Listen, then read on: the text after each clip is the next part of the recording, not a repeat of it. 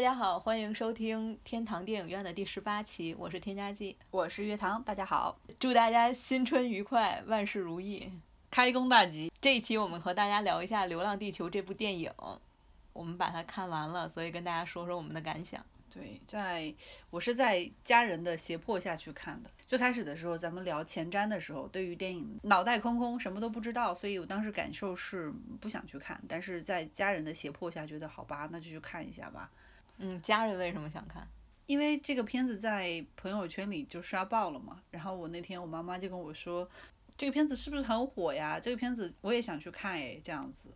我说那好吧，那我就带你去看啊，这样。口碑好还是坏？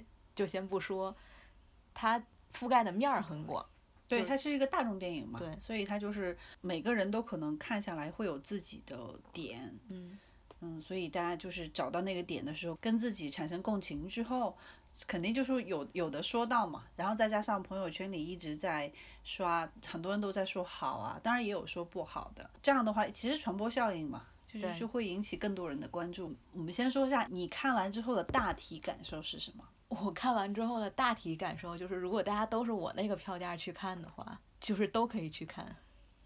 我可以这么说，是可以这么说，因为我看完的大体感受是，如果大家都以我那个票价去看的话，就有点不值。因为我的票价只有十九块九，我的票价有八十，可贵了。看的时间段不一样吧，电电影院可能也不大一样。对，我是大年初一看的。对，我就是昨儿还在一个什么杜比厅看的。完了，就这就是大体感受，你就用金钱来衡量一切是吗？怎么能这样呢？不好。我觉得这个电影就是对于我来讲，它有好看的地方，也有不足。然后我想先说一下好看的地方。等会儿，我还没说我的大体感受呢。你等我说完，你再那个什么。我也有大体感受的，除了这个钱的事儿。好的。我我觉得，嗯，这个片子看下来就是欢欢乐乐的，跟带着，比如说带着家人一块儿去看，觉得挺好的。它的娱乐性还是有的，乒铃乓啷、噼噼啪啪的，就是视觉上的一些冲击也好，或者是给你，当然不能说是特别的耳目一新哈。就是会给你一种享享受吧，至少你在电影院的时候就会觉得好吧，我这个钱进来看一个这样的 3D 效果，这种这种后期也还行吧。但是如果是从科幻这个定义上来说的话，我是比较失望的。嗯，而且就是在整个观看的过程中，我其实到中途的时候有点看不下去了，就就想走。这是当然这只是个人感受啊，就很多很多。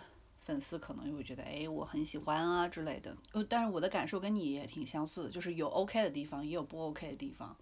我觉得它的画面看起来很爽，嗯，就虽然说它那个它都是大场景，它大场景很多，一方面有一个原因，可能是它的制作真的就是差点事儿，所以它没有办法就是呈现对呈现精度上面的表现。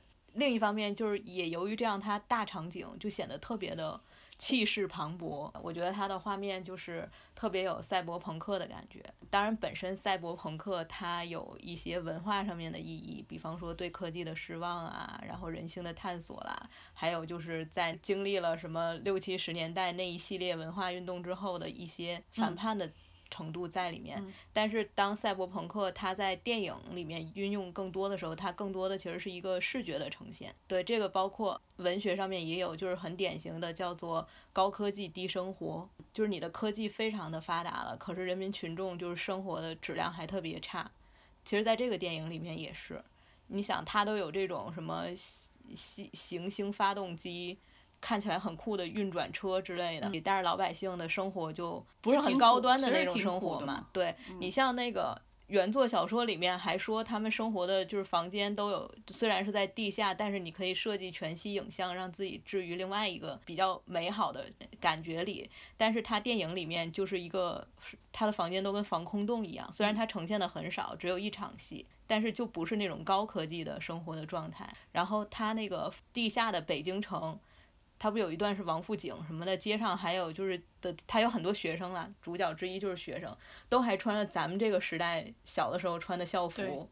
我不知道这是不是因为郭帆他是北方人的原因，如果导演是个南方人，会不会就让大家穿的洋气一点了？在网上看好多那个南方城市的校服，不都变得很漂亮？但是一般都是，嗯，沿海的。你像我是南方的话，就还还也是那个样子，是吧？差不多。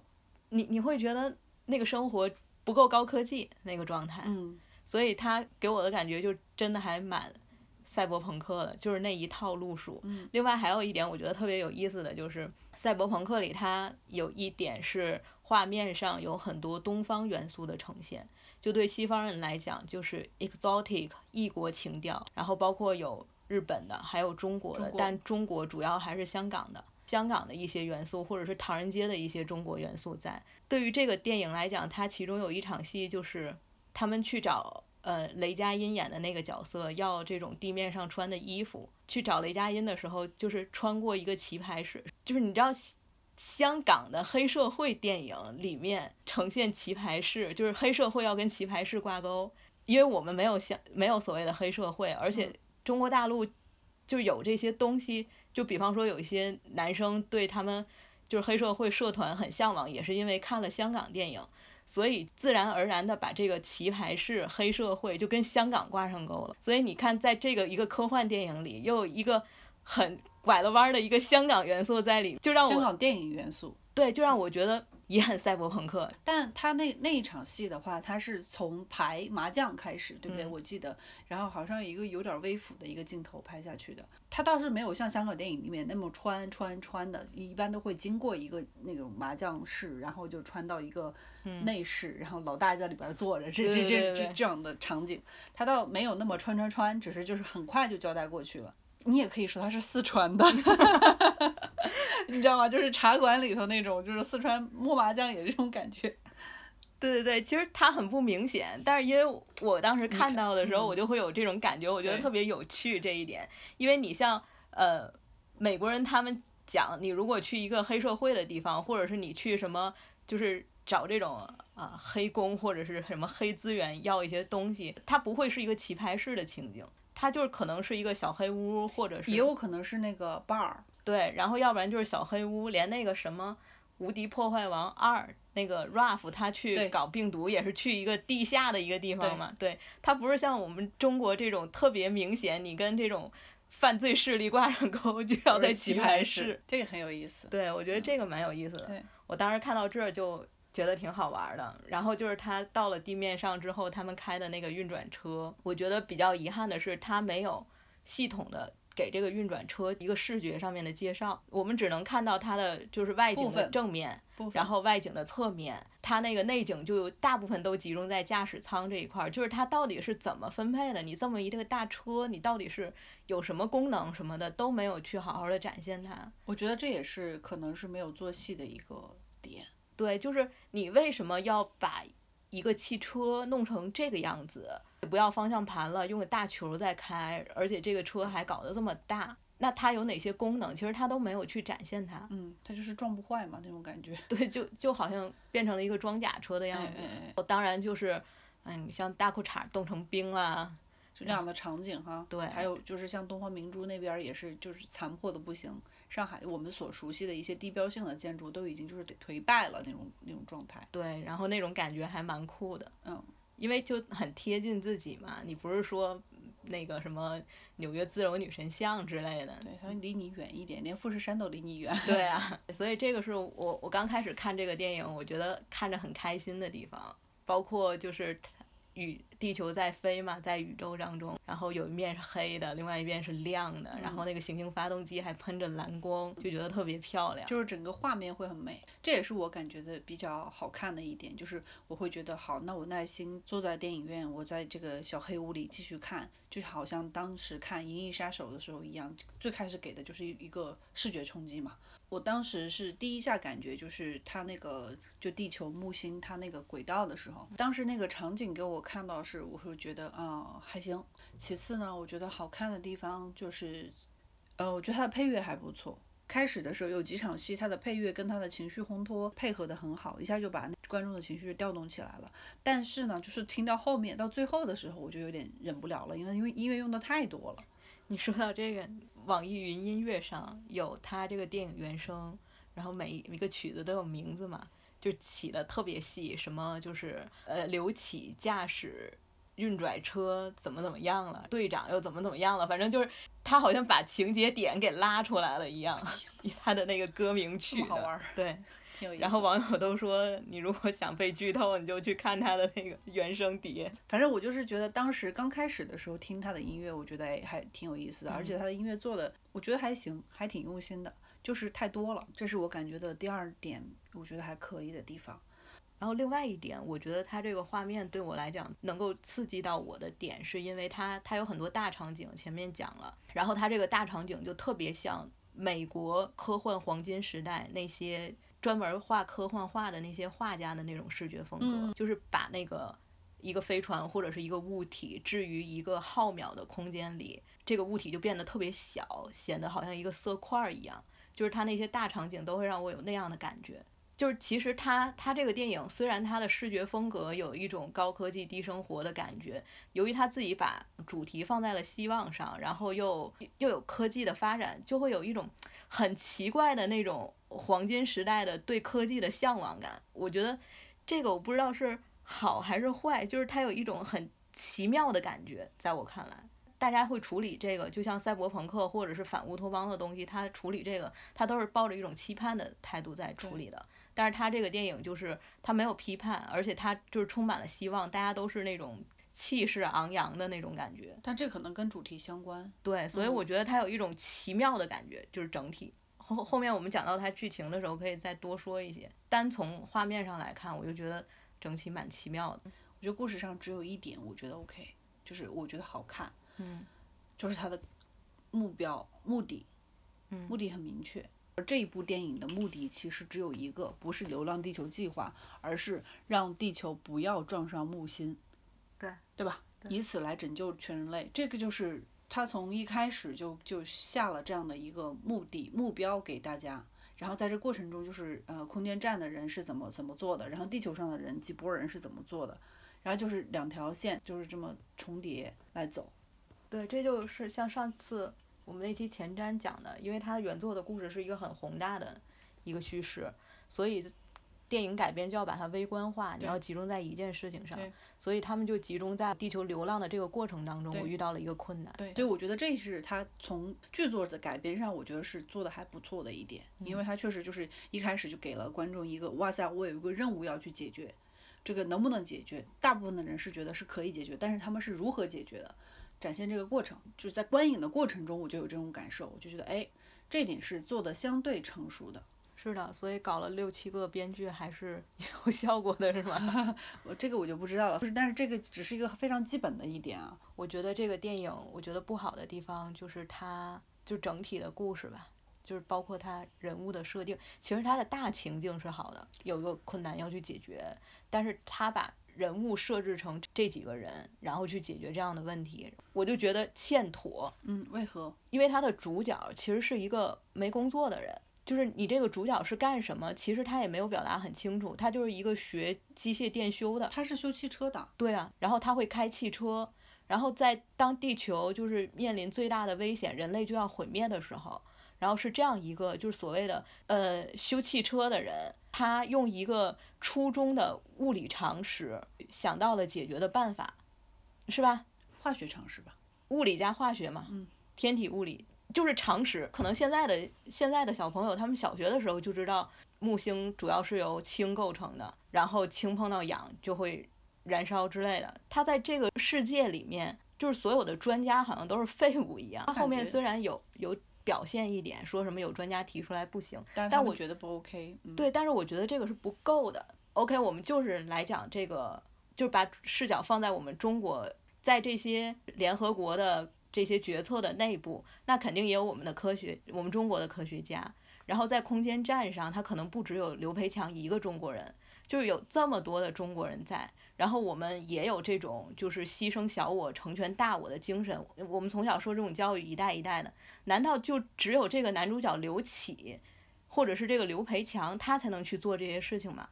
难道在这些决策层的人，就是更靠近事件核心的人，他们做不到这件事情吗？对，这就是其实就是他们那个没有塑造的过程。对，所以我我就觉得他这个人物的设定跟他整体的故事就特别不不合适。对，如果他是就是在那个科学团里头的某一个人，或者说是就是核心核心成员吧，可能会就会好很多。比如说核心成员里头，比如他是坚持要去。做这件事情的，但是他有反对势力，这都就是很，这是好莱坞的经典套路嘛。嗯，他可能就是为了主角而主角吧，就是他就用一句话来带带出来，我就是天才，哥就是天才。然后这么就是简单，就是简单粗暴吧，就感觉真的是简单粗暴。而且你天才哪儿去了呢？也没有看到你有什么更高级的知识。你你所谓的你解决的方法就是一个常识，然后胆子大一点儿，就就这样了。嗯，对，但是胆子大很很重要。对，但问题是其他人就胆子不大了嘛？我就想说，你空间站这么多人，然后你联合国核心这么多人，难道就没有胆子大的了吗？比方说，他是按照像是湄公河行动或者是红海行动那种思路，就是这些主角，就比方说湄公河行动吧，他就是常年浸淫在这种打击贩毒这种环境当中的。他自己有很多的，无论是专业的经验也好，无论是我跟这些毒贩打交道的经验也好，他最后做了这样的事情，就是拯救全人类，我觉得是非常合理的。所以我觉得他这个主角设定，他就有点薄，对，而且太儿戏了，对，而且还有另外一点，就是空间站上这些人是刘培强，他最后牺牲了自己，但问题是刘培强他。之所以没有去冬眠，也不是因为他意识到了情况的危机，就是这些人为什么都没有？就是你、你们、你们是科学家，你们是经过专业训练的人，就无论是科学方面，还是说一些呃技能方面，你们都没有这种意识。你、你们接下来要面对什么吗？就是地球要毁了，然后全都没有，包括刘培强他自己也没有。他之所以没有去冬眠，是因为他担心自己的儿子，他只是担心亲人才没有去。就是进睡眠舱，对对吧？就是刘培强，他这个人物设定应该是一个很高级的，无论是军事方面还是科技方面，他也没有这个意识，就是科学理性的去看待我们现在面临的情况。这这也是我觉得不大接地气的一点，或者说是他过于接地气的一点。在于过分的去强调亲情，对我觉得强调没有关系，《星际穿越》也在强调父女之间的感情，但是他他的理论基础，包括他的那个对人物塑造都会对，就是说刚刚我们讲了，他这个人设就是很儿戏，然后他还在这种儿戏的人设之下去强调这种感情的牵连，就而且不去强化他这个人物去做这些事情的合理性，就会觉得他。这个故事整个设定就有问题，对他只是有一个看起来合理的动机，因为他其实你像刘启这个角色，他最开始是从地下城跑到上面，是只是想去玩儿，然后卷入了这样的一件事情，利用了他所谓能开车的这样的一个技能，然后最后他要决定他要去运送这个能量弹，因为你你看其他的科幻电影，就是他把人物的设计都会很合理的去做这件事情，你包括有一些像。《骇客帝国》它里面的尼奥是天选之人嘛？嗯。但是他在去执行任务之前，还是被训练过。他不是说我一上来，我一个就是普通人，嘛都不是平民。对，然后空手套白狼的，我就去拯救世界了，不是这样子的。《星际穿越》里面，他们就是 NASA 的科学家，对对吧？《环太平洋》里面，就是他第一集里已经设定了为什么事情会落在他们身上，就是别人都不去做这件事情了。我有这么一批人，我有一些资金，我坚持做这种机甲战警。嗯。然后我的主角还是就是从小接受训练来开机甲战警的。对。就就是这种机甲装置的，所以他都有一个这些人确确实实投入时间跟精力在做这么就是很专业的事情。所以不是不是像这个刘启就是一个毛头小子，对，上来就哦什么事儿都干了，是的感觉。嗯。然后最后还弄一个很悲壮的结尾，就是他从上面掉下来，然后。头头盔都破了，然后你不知道他死没死，结果最后还活下来，最后又去开车，觉得就，嗯，太怪了。对他整个整个这个人树的不是特别好。哦，还有就是他有很多人，然后他都没有展开。对，就很多人就觉得可以不要有。你像那个部队里头，我记不得几个人了，就只能记住队长和那个女生。女生。对。然后这两个是比较突出的，然后剩下的人就是没机会，就包括。他们在上海爬电梯的时候，就不知道他们有几个人，就到底死了哪个，到底死了几个，他没有给大家展示这个人，就是很突兀的啊，有一个人死了啊，一个人又死了啊，谁？他们是做什么的？哪来的？在这个故事里面是什么情况？还有不是很明显的一点，就是平民是什么？是他们对待平民应该怎么对待？然后他的他们对待这个任务应该怎么对待？它的优先级是什么？应该怎么在保证平民安全的同时，又能把你这个就是你的任务能够完成？感觉他们没有一个比较系统的训练那种感觉。在上海爬楼那一段就是特别明显。你像那个吴孟达演的角色，当时就是他们要那个小分队要把能量球给弄出车，要把它运出去，要从那个底下吊上去嘛，就从电梯那儿吊上去。但是当吴孟达就是，那你要调上去的话不行，那个你得那个啥。对，他是让刘启那个角色去跟这个队长交涉，你就是那种横不唧唧，跟个棱子似的，就是你得让我姥爷上来怎么样的，怎么样救人什么的。他并不是专业训练的军人，我觉得他们有意应该有意识，就是说你要权衡利弊，你可能这个能你的任务是重要的，但是你也不能牺牲老百姓。呃，包括他们后面执行这个小分队也是执行的这个任务也是乱七八糟，就感觉没有专业的训练。你像他们最后到达杭州的时候，杭州地下城不是已经就沦陷了吗？这个时候他们的队长情绪大爆发，拿着枪对着空气一顿乱乱扫，还大喊大叫的这种。对他们几个人好像都有一些情绪的宣泄。他们宣宣泄方式就是这样子。接下来是一个队友死去了，冻死了。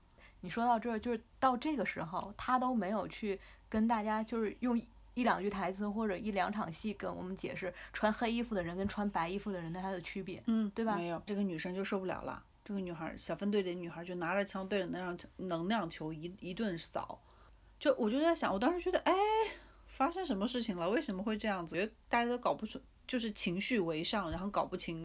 轻重缓急，就是那大家努力了这么久干什么？对啊，然后你们的你们不是身上有任务吗？对啊，而且你们都是受过专业训练的，你们怎么说到那个时候就全都变得不冷静了？故事的推进好像都是由这些人莫名其妙的情绪，而这些莫名其妙的情绪没有达到他的剧本没有达到那个就是底线，就是那个人的底线，因为他们之前没有铺排。他现在是按照时间来的，就是他三十分钟的时候，然后就 主角遇到了这个小分队嘛，车被征用了，然后到九十分钟的时候，他们又遇到了一个什么事儿，又有转机，反正他是按照时间来分幕，就是比较机械化的一种做法，挺好玩。他的转折就所以就看起来是很生硬，因为之前没有给铺排。然后有一点我也不是很喜欢的，就是他的语言的使用。就就是嗯，他在塑造刘启这个人物的时候，好像是要成年的刘启啊，玩世不恭的小子，嗯，这种毛头小子这种感受，对，所以他对他的姥爷、他的爸爸的称呼都是就是就是什么老头子啊这种，我倒是觉得就是这样的一种称呼，也许能够调动一些就是大众的情感，但是我觉得过多的使用，我不知道会不会嗯有另外一种。传播的效果，这是个很小很小的点，但是我当时听了就是那种，我很牛气，我不可一世，我看空所有的一切，那种青春期反叛的那种感受。但是青春期的反叛，它只有一种表现形式。我的意思是这个，就是当他对世界产生不满，对他周围的人产生不满，当他对他的父亲就是有些怨恨的时候，他的表现方式就是这种。所以我就在想，他包括刘启这个人，他其实是没有人物，没有太多的人物弧线体现的。他的他之后的有他的转变是什么？包括他姥爷死了，他的转变就是他根本前他前面并不想就是参与这些事情，然后后来就是为了全人类要牺牲小我了。在我看来，就是触及到他的内心的点有两次，第一次是他姥爷死去，这个时候他应该就是有一点点改变他的他的一些东西，他但是他做的改变就是去运送那个球。然后第二次是他父亲要去世，更大的一件事情，他心里很爱又怨的一个人要去世，要死掉，在他面前死掉，所以这应该是个更大的一个转变。但是他其实人的那个性格并没有，就是他的一些没有觉悟。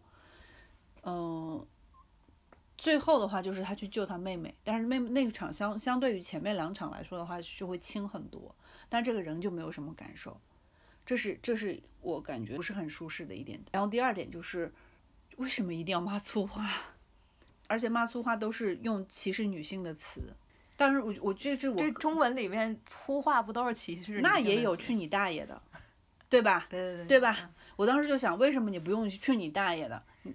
就就用的都是歧视女性的那些词，在而且是在发表那种特别愤怒的、特别高昂的那种激动的情绪的时候，我第一次就是那个小分队里的一一员拿着枪。乱扫，乱乱扫，骂的是去你他妈的什么什么的，很大，我就觉得嗯好玩吗？当然这个也肯定是能够激起大众的一些共鸣的。不是因为。本身就是在所谓的中国文化里面，脏话就是歧视女性的话，大部分都是。对，国外的语言也是这样，有很多都是。是。对，是这样子的，我就。对，所以就是说，对于这样一部电影来讲，这些创作者他根本没有意识来注意这件事情。嗯，好，然后我我只是提出我的感受嘛，这是一。第二的话就是妹，你妹去吗？去你妹啊，对吧？这肯定很多人都会觉得，哎，挺好玩的，挺有挺有意思的。就我就觉得什么啊？当然，就是可能真的没有那么多人像我这么事儿，像我这么这么多刺儿那种感觉。但是就是真的就是会有一些这样的人听到不舒服。这这种东西就是根植在我们文化当中，就根植在我们中国人血液里面的。就像有有些人，他可能非常无意识的就说你是什么妇人之仁、妇人之见，他把这些词当做贬义词来使用。但其实你从字面上来讲，就妇人之仁就是女人的仁慈。对，那有没有男人的仁慈呢？你对对，有没有？你难道要对应男人的仁慈是一种褒义词吗？就是根本就没有，大家去使用这些词的时候根本就没动过脑子，他就好像。一种怎么说我呼吸我放屁那种感觉就自然而然的出来了，这个是为什么？就是我们从小到大我们就浸淫在这种重男轻女的环境当中，不尊重女性的环境当中。语言肯定是肯定是很重要的一个部分。对啊，anyway，这个我们今天不深究，反正就是这个，我我觉得就是，反正我当时听完之后我的感受就是这样，我就觉得哎，对我来说是很重要的一点，但很多人不不是那么重要。不过我觉得我还是提出来吧，我觉得我有这样的感受，也许就是，嗯，在以后也许大家可以就是你去你去关注一下，你看电影的时候你关注一下，你看有多少词都是这样子用的，然后就想想为什么。我看了这部电影，觉得如果是把它归类为一个科幻片，我是不满足的。那么所以就是说你的对科幻的对，就是我我觉得我需要有一些新奇的东西来刺激我的视觉。所以就是你像你说的，就是我们之前说的那个，呃，一个地球，一个月球，然后上面发出光，这些场景，我就觉得就是它不够不够新奇到，就是觉得哇，就像我当时看一九八二年的《银翼杀手》一样，觉得哇，就那种场景，就一下子那个飞船飞过来，然后我我走进一个城市，那个城市是那个样子，五彩斑斓的。然后你你是科幻的话是有科技存在的，对不对？它这个电影的话也是有高科技的。但是它的高科技在哪儿体现？就是行星发动机啊。我的感受是这样啊，它的它的行星发动机，它它，然后就是一个一个那样的一个远景啊，就感觉是一个，比如说我们就是一个概念设计师设计了一个东西，然后给你一个这样的概念图啊，就我就觉得它不不足以冲击到我，不足以觉得就是哇塞。那你觉得《二零一太空漫游》它的科技感在哪里？二零一二零零一对科幻感在于它的概念，这部电影也用到了。对，它有一个机器人嘛，而且还是一个小红点儿嘛。对，它的概念，那个是概念，从概念上来来冲击你。而它这部电影就是《流浪地球》这部电影也用到了这样一个概念，就是原班拿过来，它也没有创新。比如说你有它的小红点儿是可以移动的，谢谢您来。然后比如说你你在思想上，他是想想用用这个点。那你用这个点的话，那是不是他真的是可以思考？如果是这他是可以思考的话，那他是不是可以做出善恶，还说做出一些就是呃怎么说对于形势的一些判断，或者人类情感的一些判断？我觉得如果有这样一步，可能也许就会好。我会觉得哇，就是那个时候的科技比现在的科技更科技。对，但是它的故事重点不在这个这样子，我就觉得科技感就是这样啊。然后你最后解决问题的一一把钥匙，就是一个很简单的物理，就像你说的很简单的一个理论，大家利用的一个动能去驱使它，然后拿一根火柴去点燃它，拿燃料去点燃它，就是这样子。就是我就觉得，嗯，看下看下来的感觉，科技感我是觉得嗯不够满足的。但其实科幻它包括的种类非常多。对，就我觉得我的意思是，我知道它的种类很多，我是我的意思是它不够新鲜，它不够。你你希望有一些新奇性在里面。对，比如说你说你就像你之前刚刚有讲，就是那个装甲车挺好的，那你装甲车是干嘛的呢？就是你你的你的为何这么你这么庞大的一个玩意儿，你能够达到什么样的一个效果？我看了就是撞啊撞啊撞，跑啊跑啊跑，然后可以把你的后后后面那个拖车厢给截断，你不用方向盘，你用那个啥啥啥下球。对。我给你念一段，我在我的朋友圈里发的，有一个朋友，他的评论哈，嗯，我当时说，我就说这个是这个科幻挺软的，我当时这么说，软加了一个引号啊。我那个朋友就说，他说，我就忍耐了十五分钟，未来的某一年，地球去流浪了，地球狱警拿钥匙开门，玻璃碎了扎脸，砸门用重机枪，还有弹壳。现在汽车都无人驾驶了，未来汽车又有了球形方向盘，还有那堆那无人机，还有那一堆无动力的东西，怎么对得起核能？对，所以我的意思就是说，科幻的范围很广，就还有包括蒸汽朋克这种分类。对，我我的我知道，就是对于有一些人科幻来说，就是如果你你很广的话，那你总是要有一些新鲜的东西，对不对？就像你说那个，嗯，你有一些机甲。这也是一个你觉得不错的、不错的，可以给你的视觉上的一些东西，对不对？你有一些思想，你你也是可《银翼杀手》后最近的这个也是，它就是思想上的一些东西。然后还有就是你哪怕那个机械战警，你人和机结合起来，你总是会有一个新的东西在。对啊。对，星球大战它也有机器人，在那个时代也出现了机器人，是一个新的东西。星球大战应该是整个宏观的世界观。对呀，就是那这部电影其实我们不能再讲它的宏观世界观了。因为它就是这样的一个故事，宏观世界观是刘刘慈欣的《流浪地球》，那是原著的宏宏观。它现在的话就是，你像它《流浪地球》计划只是在前面和后面用一段很长的旁白交代出来。它这个故事，这部电影的目的就是要去拯救地球，让地球不要撞到木星，就很很简单一个故事。他们要就是两拨人要干这个事儿，那这个干这个事儿，我要用到的科技，我要用到的智慧，我要用的情感。是什么？我觉得这三点都没有满足。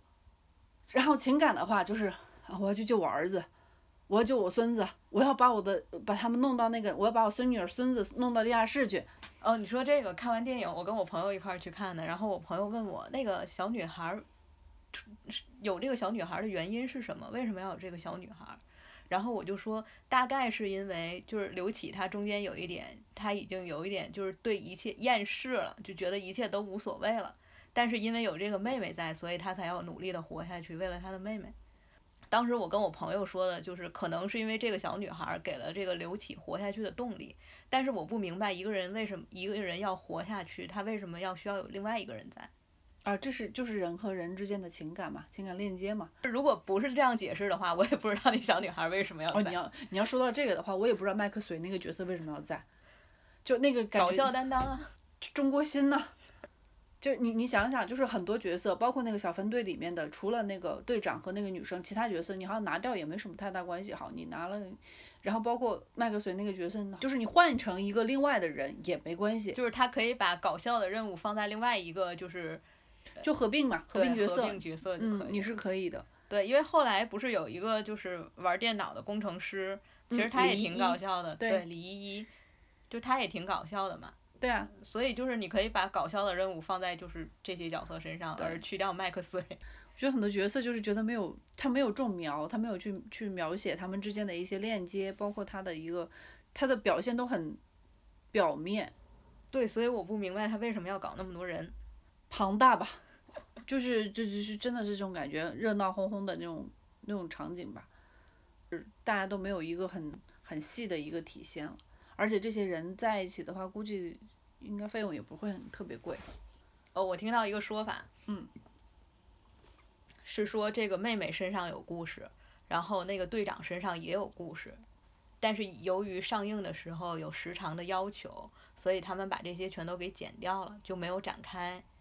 讲这个幕后故事的人，他们的观点就是，所以你现在看的人物不是完整什么的，是因为把它剪掉了才这样子。但我的观点就是，他们确定要在大年初一上，他们从制作开始就知道自己这个东西是在春节档上的。那春节档要求什么时长、怎么排片，他们不可能不知道。你做电影行业这是最基本的。那你就是从。你既然有这样子的计划，你就要从一开始你自己去设计这个故事，你拍摄的时候就要把这些都考虑进去。你不能最后我制作完了，我剪辑完了，我上映，观众说你不好了，然后开始说什么啊？我们是因为被迫时间问题剪掉了，不可以这样子，这是推卸责任，这不是不不应该的态度。对，很多人就会说还有导演版的，对 对，就是这种，我就觉得这对观众好吗？就可能他们大家都不会这么考虑吧。其实，呃，作为改编作品来看的话，它已经是一个独立的作品了。它只是用了刘慈欣他的《流浪地球》中间的一部分，然后概念对一个概念，然后呢自己立意重新就是做了一个故事出来。所以它的宏大的世界观，你说你说我问你，你觉得它的宏大世界观有体现吗？我觉得它没有世界观哎。对呀，其实原著里面它只是一个情境。对呀，它原著里面的那个刘慈欣的世界观是没有体现的，对吧？原著里面，我觉得他的世界观就是人类以冷漠的态度面对自然的冷漠。对，然后所以就是这是一点没有体现。第二，你像刘慈欣他原著里面的那种世界的残酷和人类的人性的阴暗，嗯，那个那些也没有体现。他已经就是其实就是已经改的差不多了，面目全全非了。